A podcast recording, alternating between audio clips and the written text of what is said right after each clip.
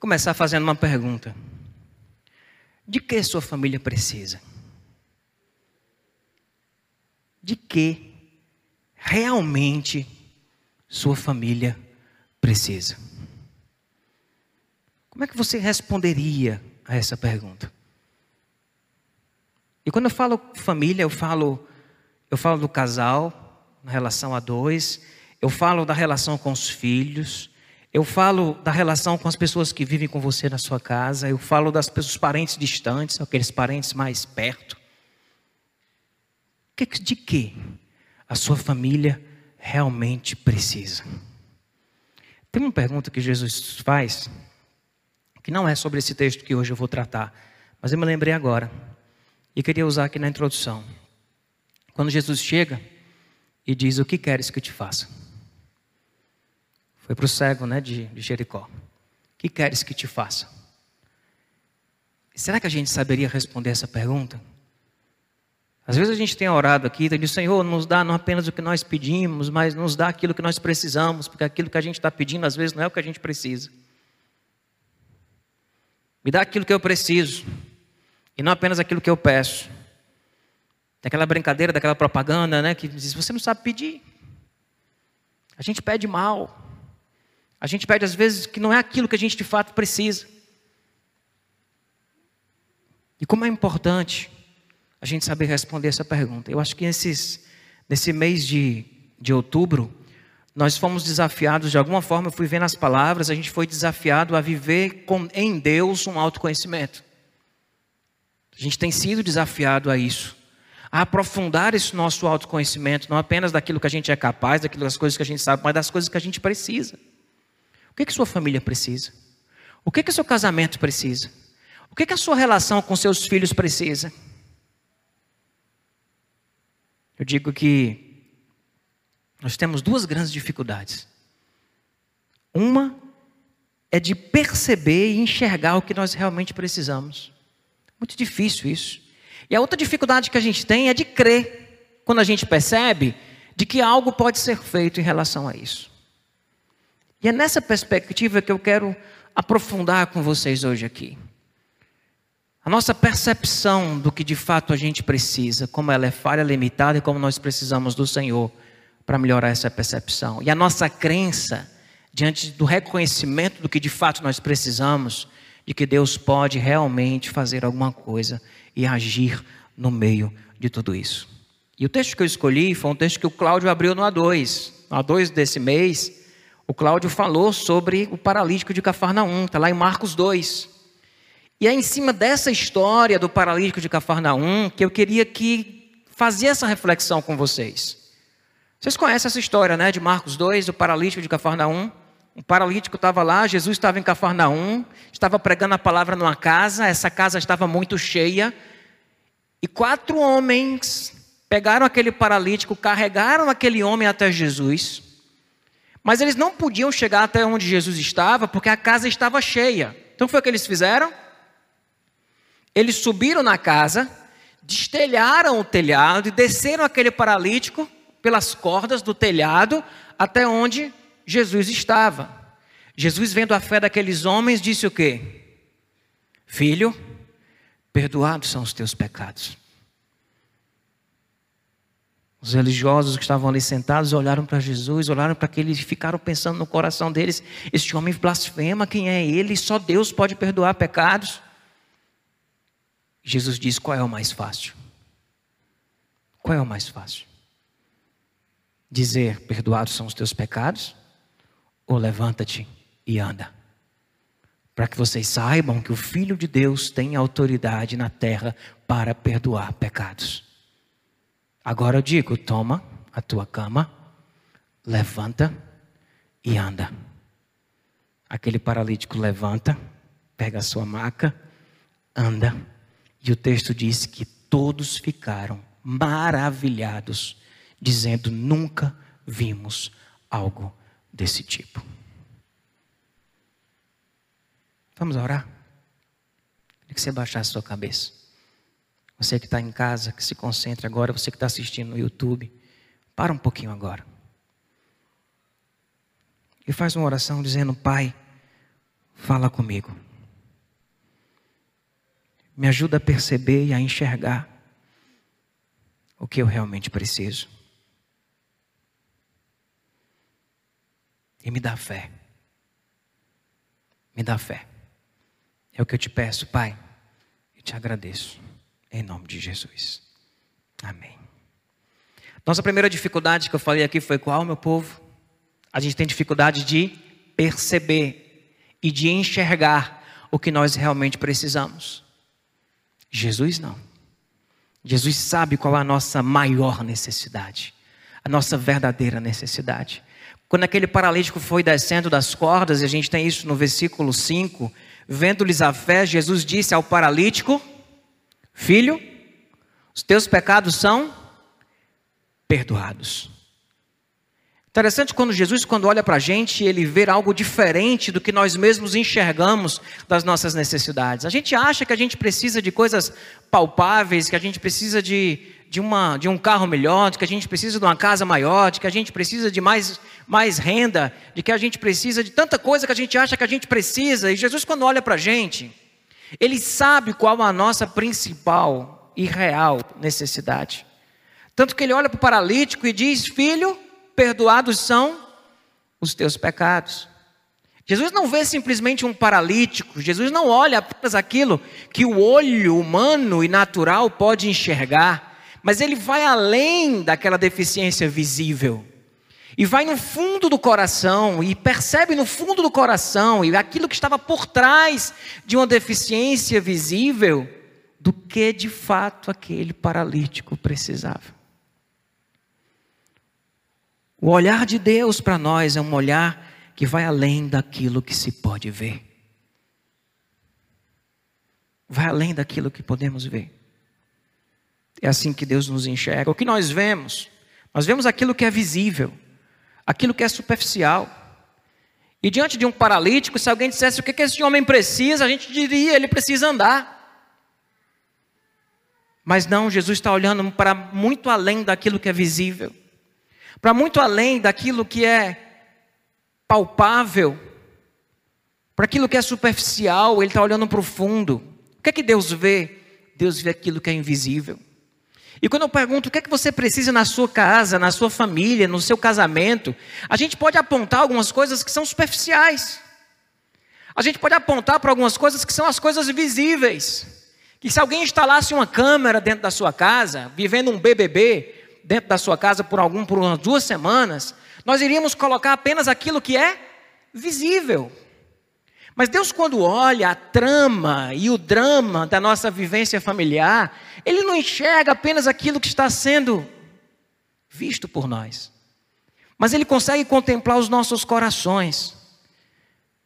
Jesus, quando olha para aquele paralítico, ele vai olhar e enxergar aquilo que é invisível, que é profundo. Ele enxerga um homem excluído, ele enxerga um homem condenado como pecador, ele enxerga uma vida paralisada. Ele vai para além daquilo que é visível. Isso não significa, pessoal, e a gente vai fazer um exercício aqui agora sobre isso, não significa que aquilo que Deus revela, o que é visível é mentira. Não, o que é visível pode ser verdade mas é uma faceta, é uma parte. O olhar de Deus vai mais profundo, ele vai além. Não necessariamente o invisível revelado por Deus ou enxergado por Deus vai anular o que é visível, porque aquele homem, de fato, ele era paralítico, aquilo era verdade. Mas existia algo além. Jesus olhava para algo além daquilo que é visível, ia para algo mais profundo. E é nesse sentido que eu queria fazer um exercício com vocês. Eu peguei quatro problemas que são problemas familiares graves, crônicos, recorrentes. O adultério, a violência, a frieza e a falta de comunicação. Tem mais, tá? Mas tá bom isso aqui, não tá, pessoal? Tá bom para a gente começar isso aqui? Então a gente vai pegar um problema familiar. Vocês estão vendo aí na, na tela aí. O pessoal que está acompanhando no YouTube também está tendo essa visualização.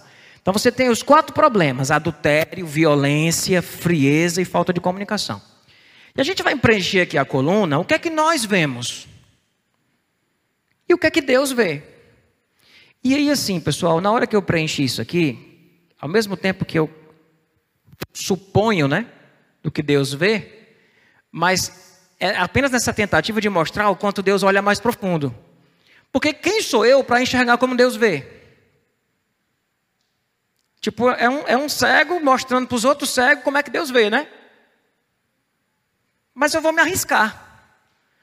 Apenas para a gente entender que quando Jesus vê um paralítico descendo na corda, ele não olha apenas para um paralítico. Ele enxerga um homem excluído, ele enxerga um homem condenado no seu pecado, ele enxerga um homem paralisado na sua vida. Então, como é que geralmente a gente, quando vê um adultério, o que é que a gente enxerga? E o que é que Deus enxerga quando ele vê um adultério?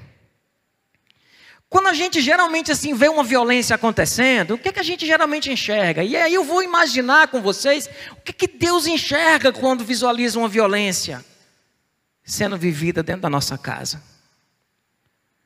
O que é que nós enxergamos diante de uma frieza familiar nas nossas relações? E como que Deus enxerga isso? Você vai sempre perceber nessa minha tentativa aqui, dizer que quando Deus enxerga, Ele vai além, Ele vai mais profundo, Ele vai naquilo que está no coração, Ele vai naquilo que talvez não seja tão fácil de perceber. E é por isso que a nossa dificuldade de responder essa pergunta, o que é que minha família precisa, é porque nós temos um olhar muitas vezes limitado para os nossos próprios problemas, na análise dos nossos próprios problemas. Entenderam o nosso exercício? Significa que o que nós enxergamos está errado? Não necessariamente, pode estar. Significa que o que o Deus enxerga vai levar a gente a uma profundidade maior das coisas que nós, dos problemas que nós estamos enxergando e compreendendo. O olhar de Deus vai além. O, o que Deus vê não invalida o que vemos, ele aprofunda. Ele aprofunda. Vamos lá? Topam? Adultério. O que nós vemos? Eu coloquei um dilemazinho aí. Falta de caráter versus falta de afeto. É muitas vezes como nós enxergamos essa situação. Houve uma traição. Não, isso foi uma falta de caráter. A pessoa traiu, é um mau caráter. Ou falta de afeto. O que é falta de afeto? A pessoa traiu porque estava necessitado ou necessitada. E é interessante, interessante como a gente faz algo muito parecido com as, os dramas das próprias novelas, né? Porque quando a novela vem e pega alguém traindo um, um companheiro uma companheira, e ela quer que o público, que essa pessoa que está traindo, caia na graça do público, o que é que ela faz? Ela apresenta o quanto essa pessoa estava abandonada, o quanto ela estava é, carente. Aí ele começa a mostrar o lado ruim da pessoa que convivia com a pessoa, entendeu? E aí fica aquele negocinho, ah, olha aí, mas também, aí a, a, a massa que está assistindo a novela, que está acompanhando aquele, aquele, aquele drama, aquela trama, ela começa a dizer assim, também acha até merecido. Porque a gente vai nesse paradoxo, quando tem um adultério, de perceber assim, há uma falta de caráter ou há uma necessidade pulsante que não foi resolvida, que não foi atendida que não foi atendida. Entende? É como a gente muitas vezes reduz essa questão. O que é que Deus vê? Deus vai ver as nossas carências. Deus vai ver as nossas disfunções. Por que nos tornamos presas tão fáceis diante de situações tão banais e vazias? O que é sexualidade? De fato, para a gente. Deus vai a fundo e percebeu o quanto nós nos tornamos presas fáceis, porque somos como temos buscado cisternas rachadas. E existe um buraco no nosso coração que muitas vezes não é satisfeito.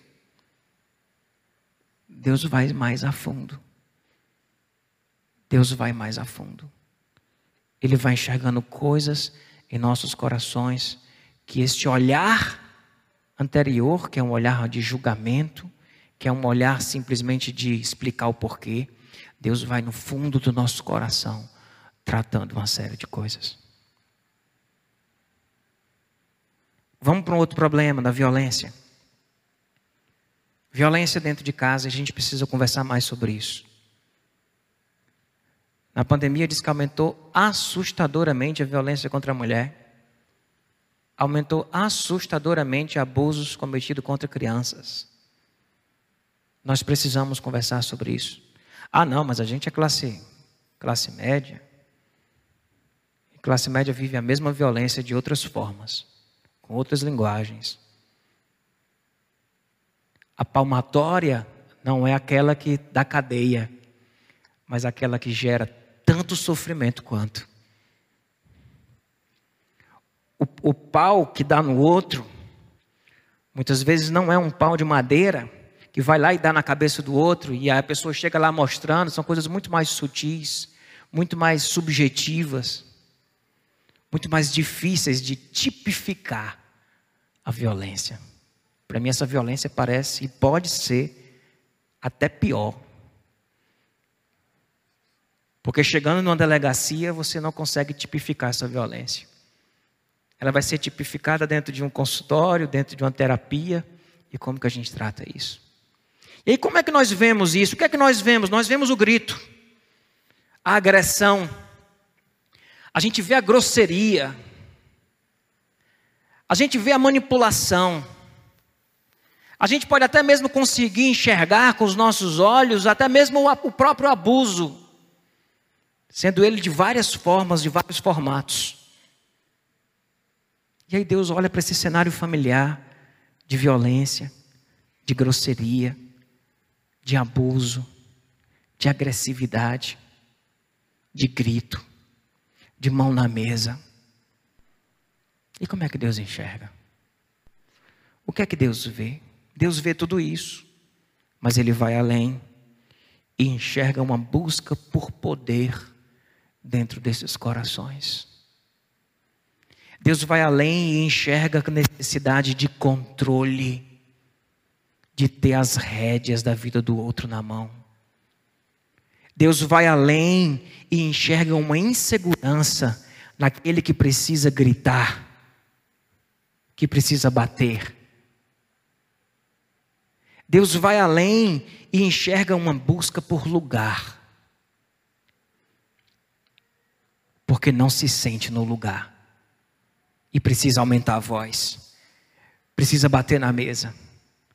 Deus está olhando para o nosso coração, Ele não está vendo só o nosso grito, Ele não está vendo só a grosseria, Ele não está vendo só essa manipulação ou o abuso acontecendo, mas Ele está olhando o nosso coração e Ele sabe do que de fato nossas famílias precisam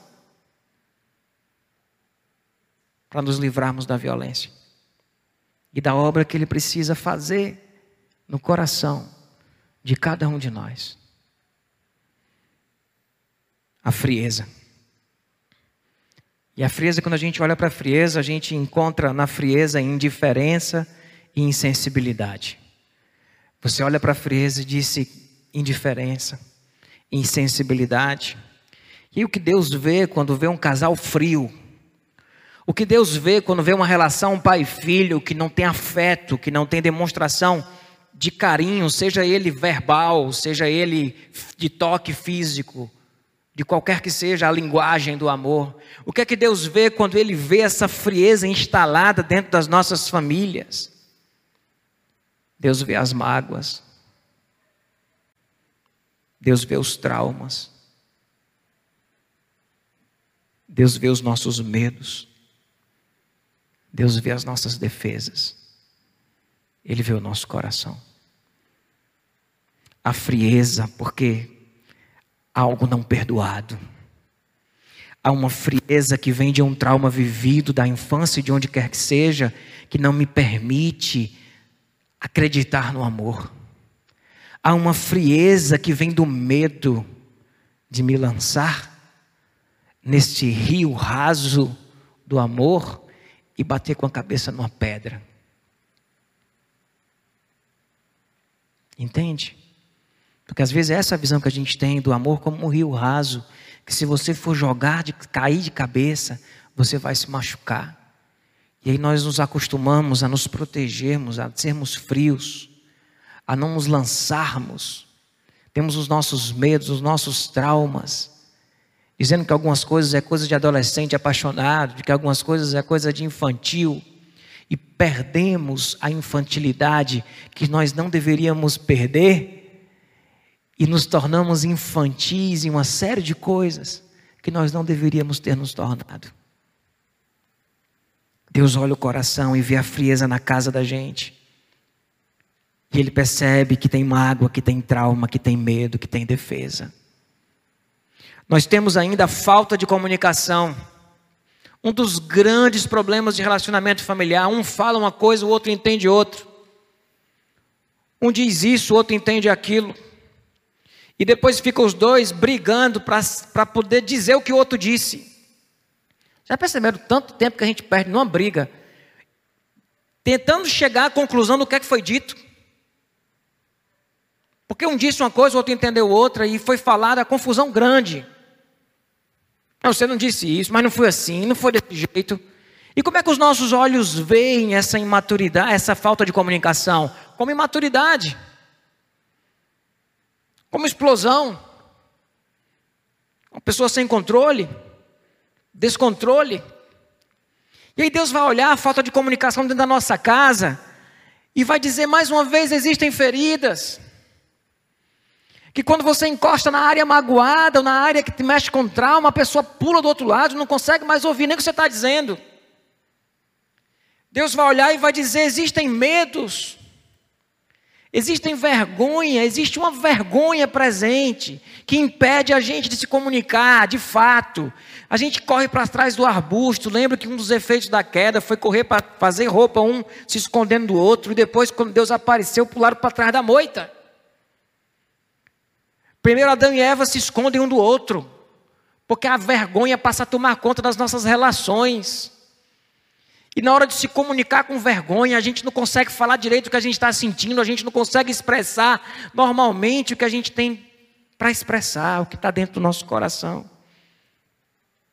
Falta lucidez.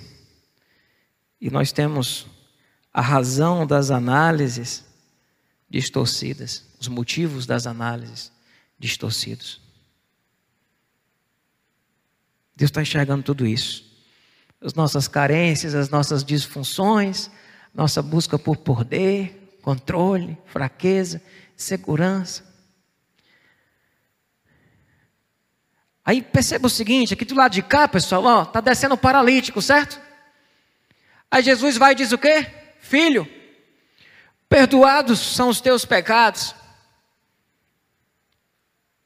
Jesus não está tratando aquilo que é visível, ele está tratando aquilo que é profundo, e que só o amor, o perdão e a graça pode restaurar. Porque se você olhar essa coluna aqui, das coisas que Deus vê, o que nós precisamos de fato é alguém olhar, chegar para a gente e dizer: Filho, perdoados são os teus pecados. Existe perdão de pecado. Existe um amor que é gracioso. Existe um amor que paga o mal com bem. Existe uma graça que não funciona na lógica dos nossos merecimentos. Existe um amor que restaura. E aí, às vezes, a gente está chegando, sabe, carregado por pessoas, chegando na presença de Jesus, e esperando que Jesus diga: levanta e anda. E Jesus está dizendo: perdoados são os teus pecados. Não adianta você ir fazer, sabe, treinamento de comunicação. Não adianta simplesmente você, sabe, ficar se segurando, amordaçado para a violência não brotar de você. Eu digo que se você ficar engolindo a violência, se você ficar engolindo a violência, vai chegar uma hora que ela sai pelos poros. Nós precisamos tratar a causa da violência.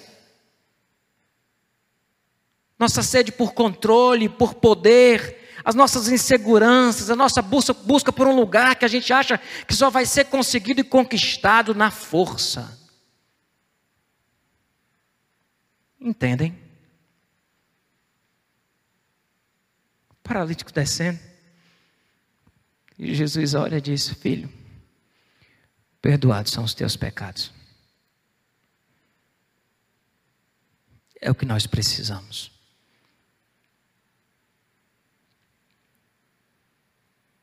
A religião tenta nos convencer a trilharmos um caminho de perfeição. O cristianismo vem, eu vou tirar cristianismo, eu vou colocar vem o evangelho de Jesus e nos mostra um caminho de graça.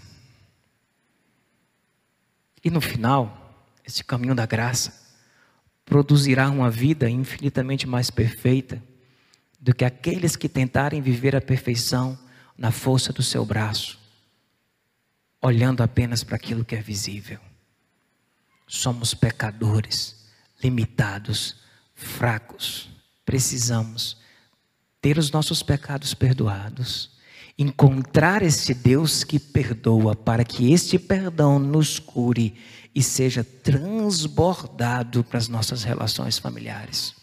Aí toda vergonha vai indo embora, todo controle e necessidade de poder vai se dissipando, porque no Evangelho a gente aprende que a gente precisa lavar os pés uns dos outros. A pergunta não é quem manda, a pergunta é por que não está servindo. E o Evangelho vem nos ensinando e nos dando o que nós precisamos para de fato restaurar a nossa relação familiar. Versículo 8, Jesus diz que percebendo logo em seu espírito que eles assim pensavam. Ele está falando dos religiosos, mas eu queria que você soubesse que Jesus, quando olha para sua casa e para sua família, ele não vê apenas aquilo que a câmera está mostrando, ele está enxergando o seu coração, ele sabe o que passa no seu pensamento, ele sabe o que está por trás desses atos, levando vocês a viverem o que vocês estão vivendo.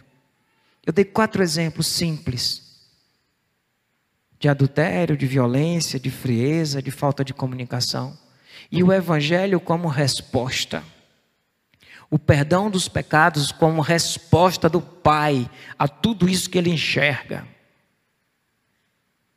A graça nos torna todos iguais e não nos nivela por cima, nos nivela por baixo como pecadores. Ao mesmo tempo, a graça nos torna todos iguais e nos nivela por cima no valor que nós temos diante de Deus. Na análise dos nossos atos, a graça nos nivela por baixo. Somos todos pecadores no valor que nós temos, a graça nos nivela por cima. E diz que todos nós somos amados de forma igual. E todos nós somos pecadores de forma igual. E quando um paralítico, na sua família, numa maca, desce no meio de uma casa lotada onde Jesus prega, e desce a família ali, eu não sei quantos são, são quatro, cinco, seis, dois, dez, um, quantos são? vai descendo. Quando você chega lá, Jesus olha para você, ele não vai dizer, filho, toma tua maca e anda. Ele vai dizer, perdoados são os teus pecados. Os religiosos começaram a, a ficar intrigados com isso, né? Jesus pergunta o quê? O que é mais fácil? O que é mais fácil? Vocês acham que é mais fácil treinar pessoas para superar isso aqui ou curar as pessoas? Condicionar pessoas a controlar esses instintos e esses comportamentos? Ou ressignificar a existência? Ou curar o coração das pessoas? O que é mais fácil? Interessante, meus irmãos, que na época de Jesus existiam muitos curadores. Existiam muitas pessoas que curavam faziam sinais. Jesus chega fazendo algo que esses, esses que curavam não podiam fazer. Ninguém achava que era blasfêmia alguém dizer, alguém curar. Vou curar você, levanta e anda. Isso tinha. Não tem, meu povo, não tem? Não tem, não tem? Mesmo sem ser em nome de Deus? Agora, filho, perdoado são os teus pecados. Ele diz: Para que saibais que o filho do homem tem poder e autoridade na terra para perdoar os pecados, para tratar não apenas as enfermidades visíveis, mas para tratar dentro da nossa casa aquilo que ninguém enxerga, que Deus enxerga e tem poder para fazer. Amém? Aí vem nossa segunda dificuldade, que é de crer. Nossa segunda dificuldade é de crer. Versículo 6 diz: Mas alguns dos escribas estavam assentados ali e pensavam em seu coração.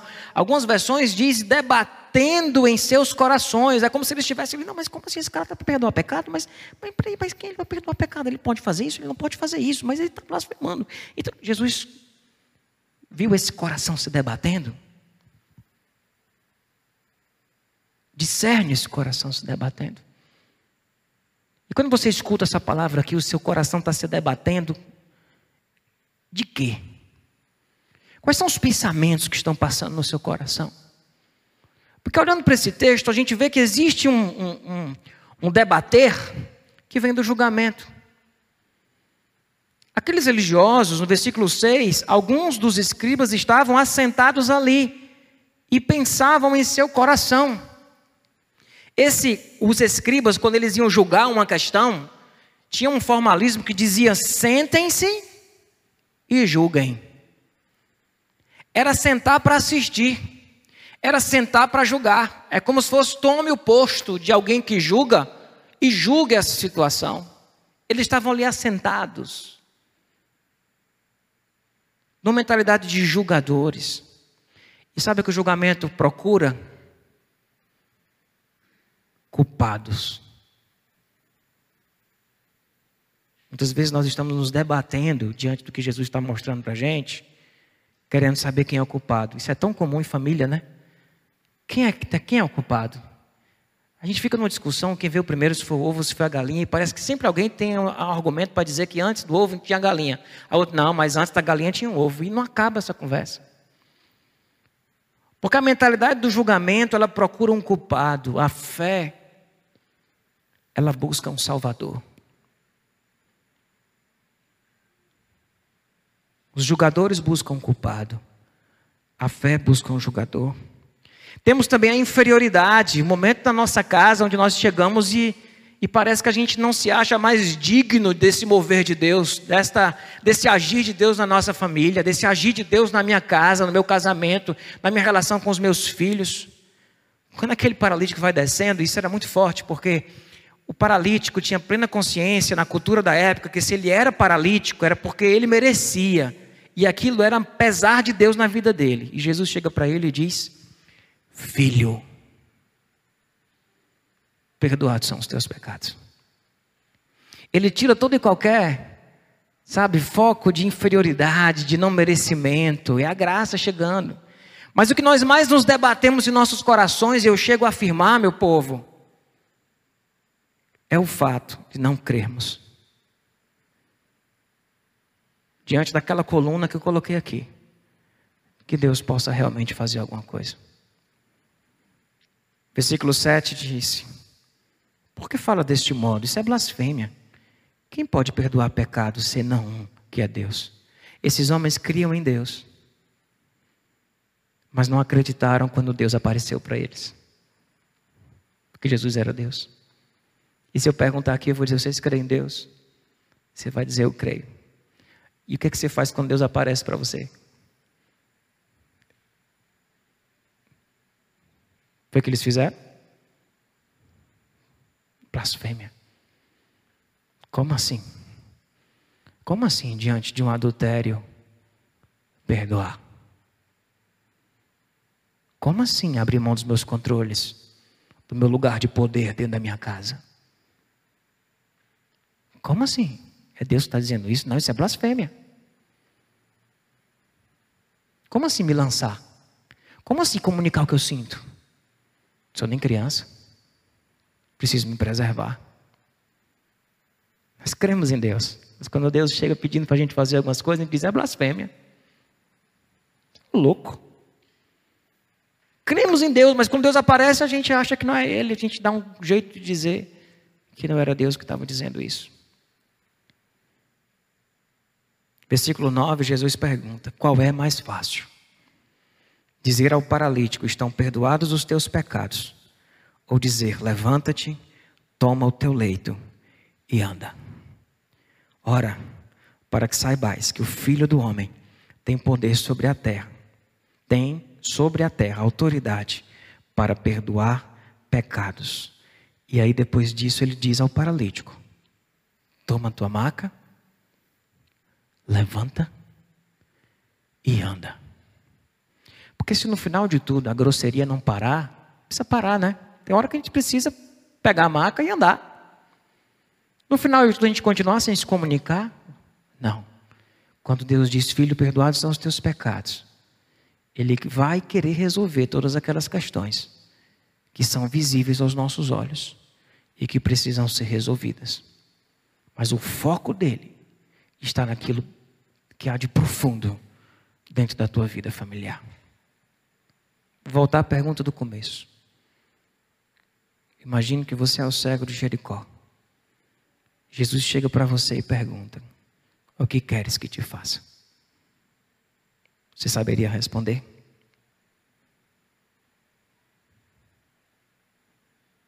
Você é a família descendo. No telhado, na maca, nas cordas. Jesus olha para você e diz o quê? Quais as implicações dele dizer, filho, perdoados são os teus pecados. Sabe o que eu queria que você fizesse? Eu queria que você se abrisse hoje para aquele que pode curar a tua vida, curar o seu coração, curar aquilo que ninguém vê, que talvez nem você veja, que você abra o seu coração para Jesus curar a tua casa e curar a tua família. Amém? Queria que você baixasse a sua cabeça, que apagasse as luzes. O Ministério de Louvor pode vindo.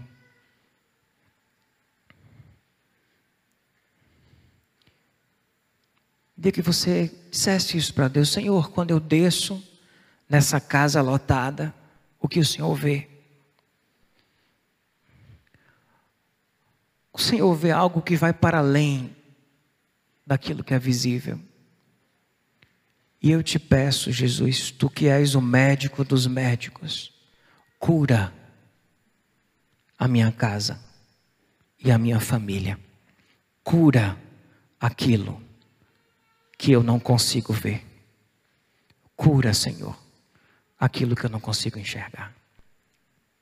Restaura a minha vida restaura a minha casa. Tu és o médico dos médicos, Jesus. Cura-me, Senhor.